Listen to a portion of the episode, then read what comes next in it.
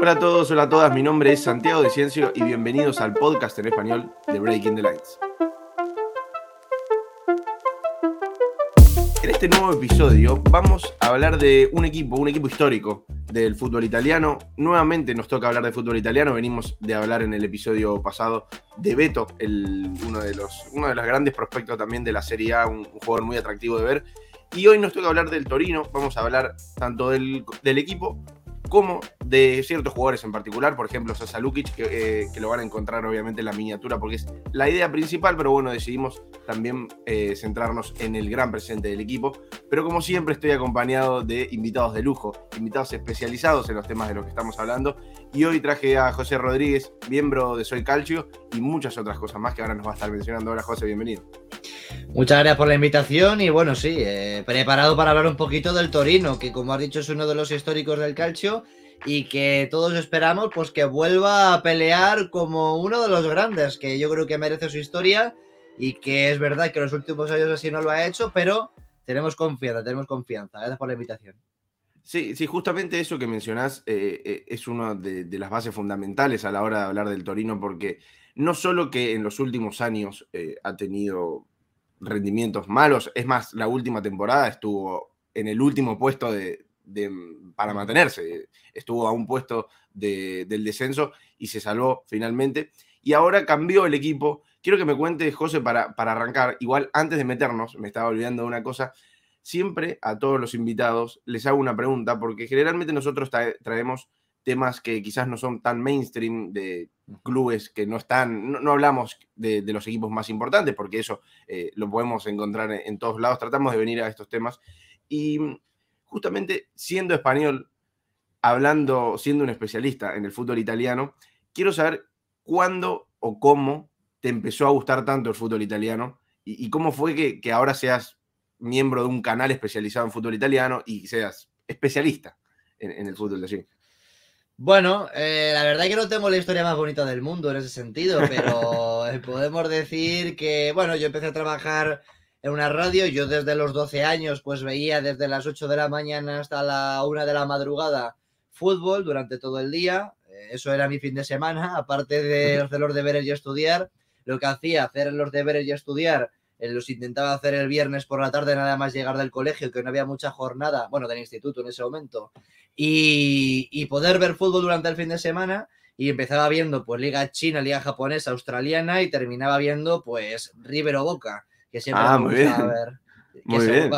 Eh, los argentinos, a mí siempre la liga argentina, es verdad que en su día me moló muchísimo, pero luego como tenía cada vez menos tiempo y tenía que elegir, veía hasta River y Boca, pero entre medias veía todas las ligas o todos los partidos posibles que podía ver.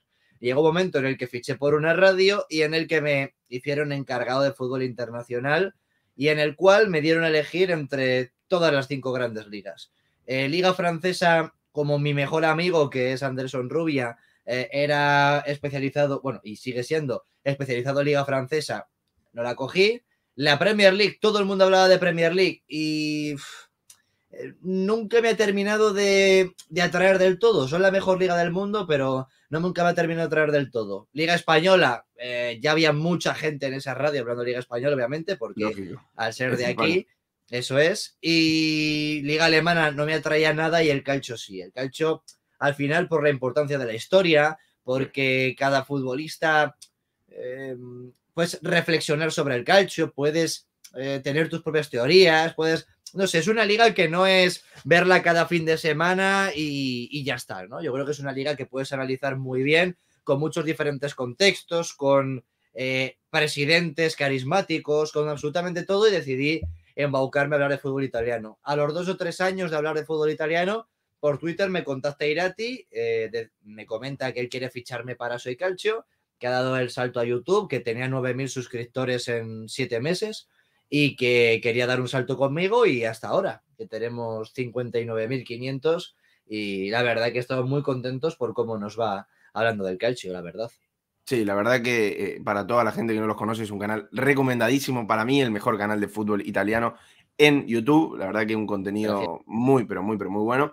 Y, y, justamente esto que comentabas también está pasando ahora en cuanto a, al fútbol italiano, que es... Eh, lo atractivo que está esta temporada. Eh, la verdad que no me acuerdo quién, quién, veía que lo mencionaba en Twitter, creo que eh, Irati era, que como decía, para todos aquellos que decían que la liga italiana no, estaba siendo eh, de las más importantes, porque obviamente está entre las cinco más importantes del fútbol europeo, de, ese cinco, de esas cinco ligas que, que se conocen habitualmente, pero esta temporada está muy, pero muy atractiva, a mí siempre me gustó, pero justamente esta temporada para mí la Premier League siempre se menciona y está como, como número uno, pero creo que la Serie A se está llevando todos los reflectores esta temporada, más que nada por estos proyectos como el Torino, como Udinese también, que son equipos atractivos de ver, no solo que, sean simpáticos por ciertos jugadores que te pueden resultar, como por ejemplo Beto, que para mí es, un jugador que, resulta muy atractivo de ver, pero de estos proyectos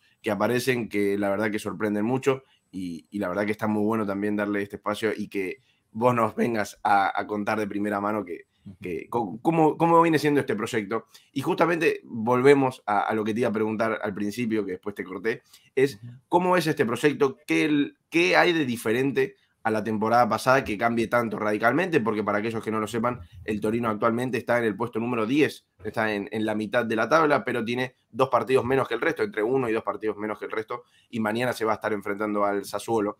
Así que creo que puede estar también eh, seguir escalando puestos eh, en la tabla. Sí, por poner de más a menos en contexto a todos, eh, el presidente es Urbano Cairo, que es un presidente que lleva un grupo, que, el cual a su vez ese grupo lleva la Gacheta de los Sport, que es el periódico más leído de toda Italia. A su vez también llevan Marca, que es el diario más leído en España. Entonces es un presidente poderoso en ese sentido, ¿no?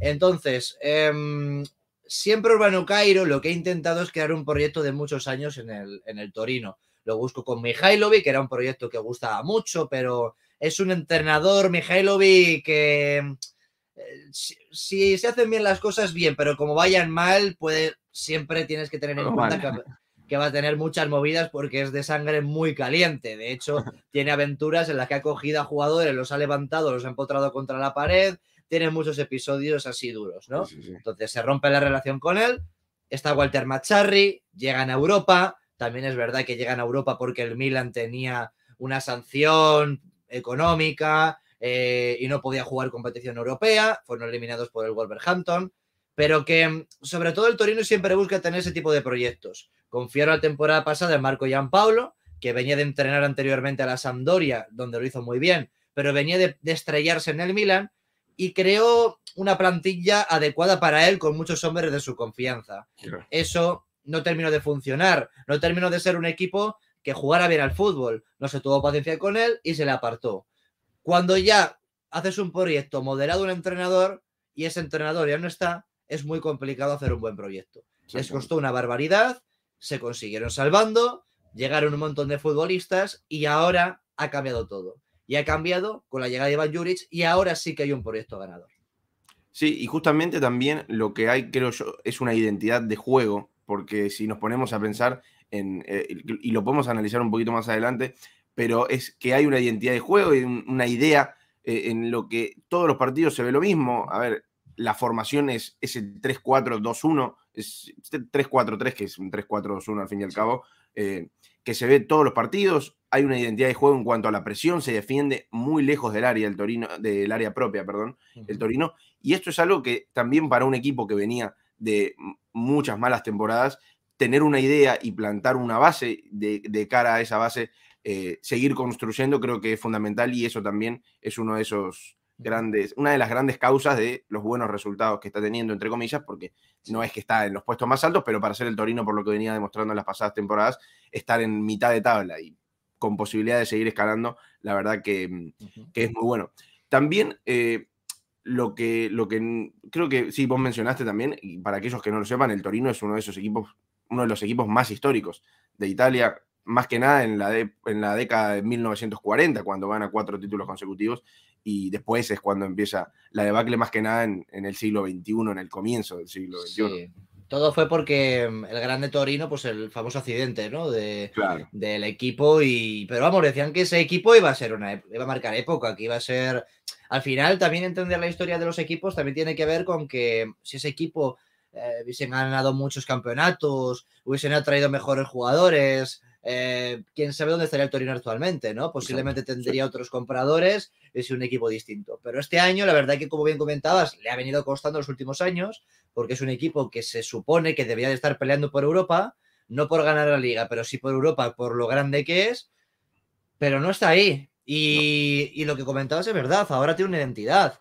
Ha llegado Iván Juric, que era el entrenador del Genoa en su momento, que lo salvó, no sé cómo, pero lo salvó. Al Verona, que lo cogió recién ascendido y lo metió en la mitad de la tabla, con el presupuesto más bajo de la liga, y ahora se ha, llevado, ha llegado a Turín. Y yo creo que la gran causa por la que no está funcionando el Torino del todo, está funcionando, pero no para pelear por Europa, es porque le faltan mejores jugadores. Pero es un proyecto a muchos años, así que eso es algo que se va a producir. Claro, y exactamente, y eso también era lo que, lo que mencionaba antes, de tratar de construir una base, construir la raíz y de ahí construir eh, de acá en adelante también. Ha tenido, tiene bajas importantes también como la de Velotti. También te quería preguntar eh, qué opinabas de todo el tema de Velotti, porque se ha mencionado mucho la posible salida y el rumor de ida a la MLS. No sé si sabes si se va a quedar con seguridad o cómo es el estado, porque es una pieza muy importante para el equipo.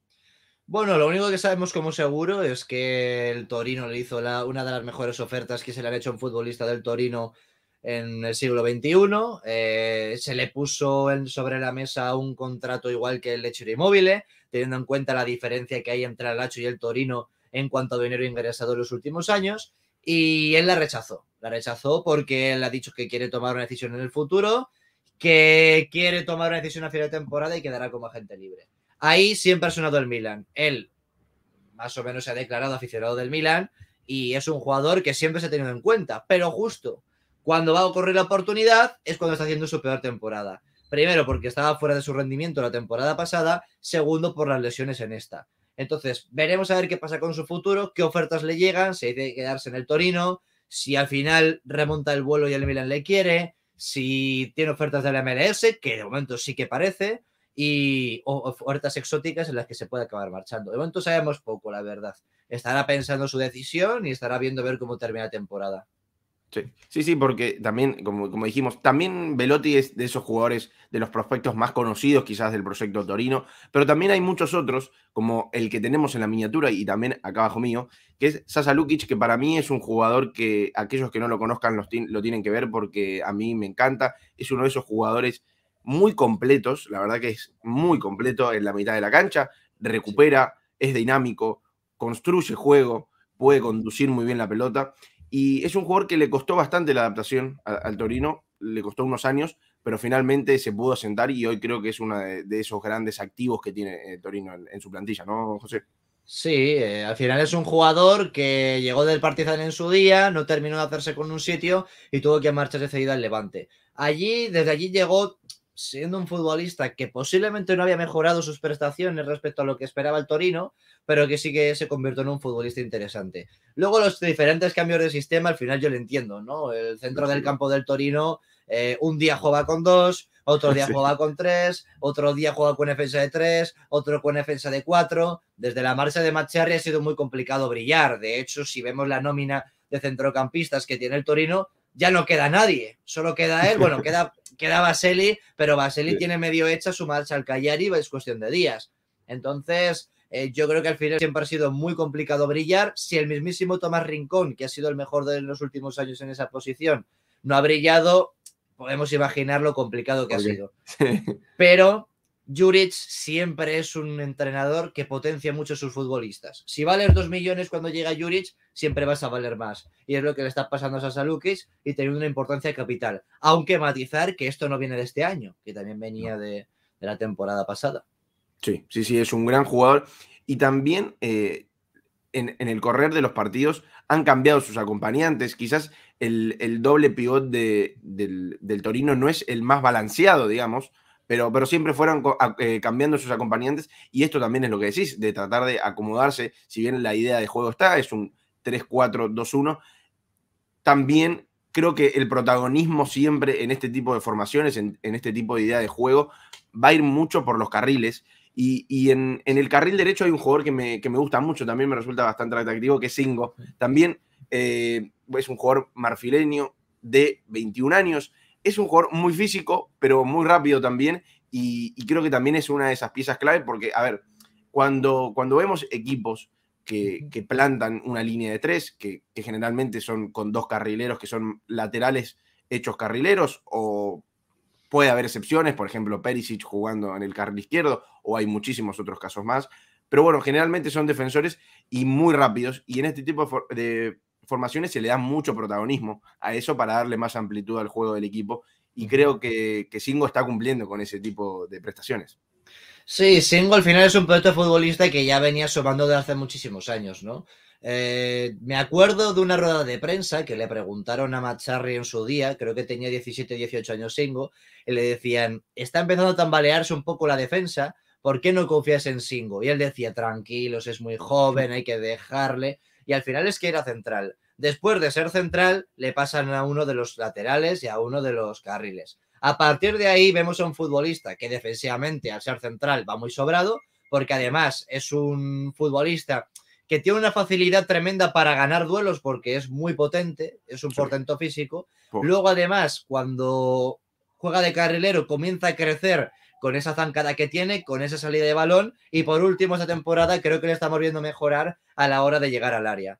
Además, cuando llega al área, tiene, un gran remate porque ya como central era un buen rematador a balón parado, tanto en su propia área como en el área rival. Y yo creo que eso le ha venido de perlas al, Torino, ¿no? También por el lado contrario tiene a Bogboda creciendo a un nivel muy alto, pero de verdad que yo creo que Singo tiene un crecimiento tremendo y ya son muchos los equipos los que le vigilan. Todos los grandes están pendientes de su situación y es que es un jugador que tiene que mejorar todavía en ese uno contra uno, en en posiblemente ser desequilibrante, pero yo creo que es, un, es cuestión de tiempo, es cuestión de experiencia, mejora y de que, y de que Juric crea en él y que él crea en Juric. Sí, además es un jugador muy joven, 21 años, yo creo que tiene mucho camino por delante y como decimos, el rendimiento lo está respaldando porque lo está respaldando realmente, pero bueno, tiene cosas por mejorar y, y también de acostumbrarse a esta posición en la que quizás necesita más cualidades ofensivas que defensivas, si bien las defensivas obviamente las necesita, pero estar respaldado por una línea de tres centrales te da un poco más de seguridad a la hora de, atacar en cuanto a los retrocesos que si estuviera jugando con una línea de cuatro y creo que eso es fundamental en el esquema de, de Juric.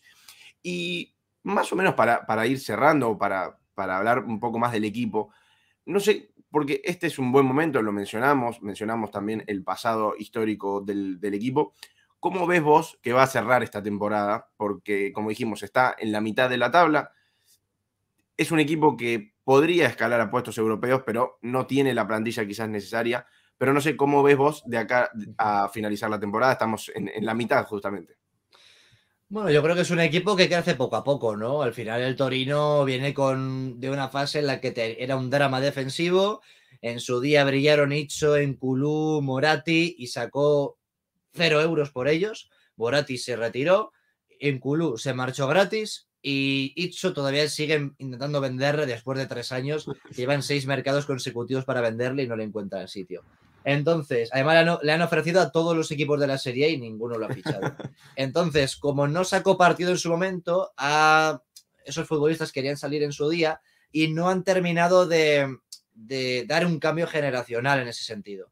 Y yo creo que es un equipo que ahora está creciendo atrás, que ahora está empezando a crecer en el centro del campo, que tiene buenos carrileros y que los atacantes Praet y Brecalo están marcando la diferencia, pero necesitan un delantero centro goleador. No está Velotti en buen momento y no está Sanabria siendo muy constante. Entonces yo creo que con toda esa base, yo creo que si vamos a un Torino en novena plaza, la verdad, esa temporada, con ser el primero fuera del top 8 al que se ha metido la Fiorentina, sería un gran resultado. Para mí, ¿eh? Y luego ya la temporada que viene, que lleguen mejores jugadores y veamos un Torino mejor pero yo creo que la novena plaza, con la que ahora mismo está peleando con el Verona, de hecho el Verona le saca dos puntos al Torino y tiene el Torino dos partidos menos. Dos partidos menos, sí. Entonces, em, virtualmente podemos decir que es noveno. Entonces el Torino, bueno, yo creo que es un equipo que ese tiene que ser la meta, de ser un equipo que peleaba por la antepenúltima, penúltima y primera posición de la permanencia a pasar en novena posición en un año, creo que es una buena noticia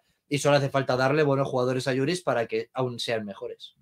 Y también es lo que decís vos, es el, el, escalón previo a poder empezar a hacer un equipo consolidado, serio y que pueda ponerse como meta de principio de temporada a ir eh, pelear por, por puestos europeos. Ahora viene de una muy mala temporada y posicionarse en estos puestos también lo va a ayudar a, agarrar confianza, a ganar confianza y poder posicionarse de otra manera en la próxima temporada. Pero como dijiste vos, eh, necesita refuerzos, necesita un poco de fondo de plantilla también y, darle todas las herramientas al entrenador para que pueda de ahí eh, pelear por puestos europeos. Y la última que... Sí, sí, posiblemente creo que la diferencia em, el, problema del, del Torino de Juric es que su primer año, que a priori va a ser el que estén un poquito más verdes, coincide con el primer año de Sarri y de Mourinho en, en Lacho y en Roma. Si coincidiera ahora mismo el segundo año de Juric con el primero de Sarri de Mourinho, podría decirte que el, Torino sería un equipo que de verdad podría pelear por entrar en ese top 8.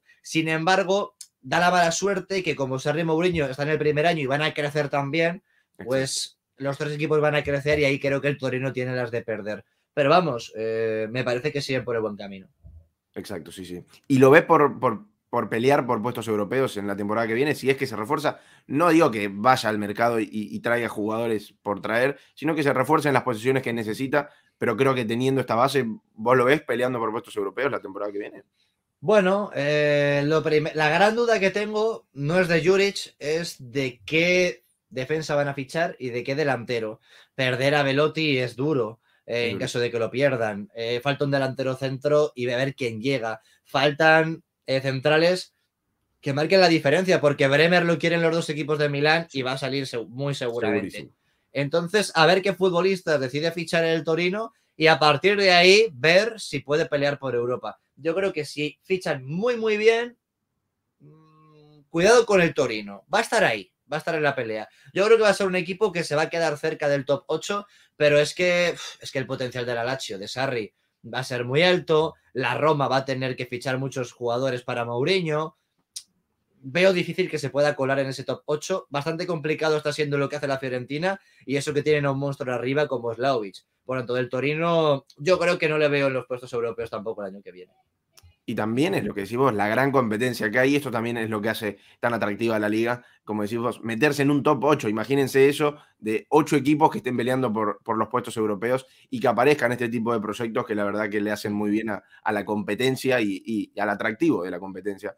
Así que, José, creo que con esto podemos ir cerrando este episodio. Les recuerdo a todos que todo el contenido que hacemos nosotros en este podcast viene eh, anclado, viene anexado a los artículos que están en la página breakingthelines.com, donde pueden encontrar un análisis muy reciente de esta, de esta semana que se subió del Torino, del equipo, también hay de Sasalukic eh, y, de muchos otros jugadores también que pueden encontrar y tratamos de mezclar este, estos eh, artículos en, en, este episodio del podcast. Así que les agradezco a todos los que nos van a estar escuchando y José, te agradezco mucho a vos por, por haberte pasado y tomado el tiempo de estar acá.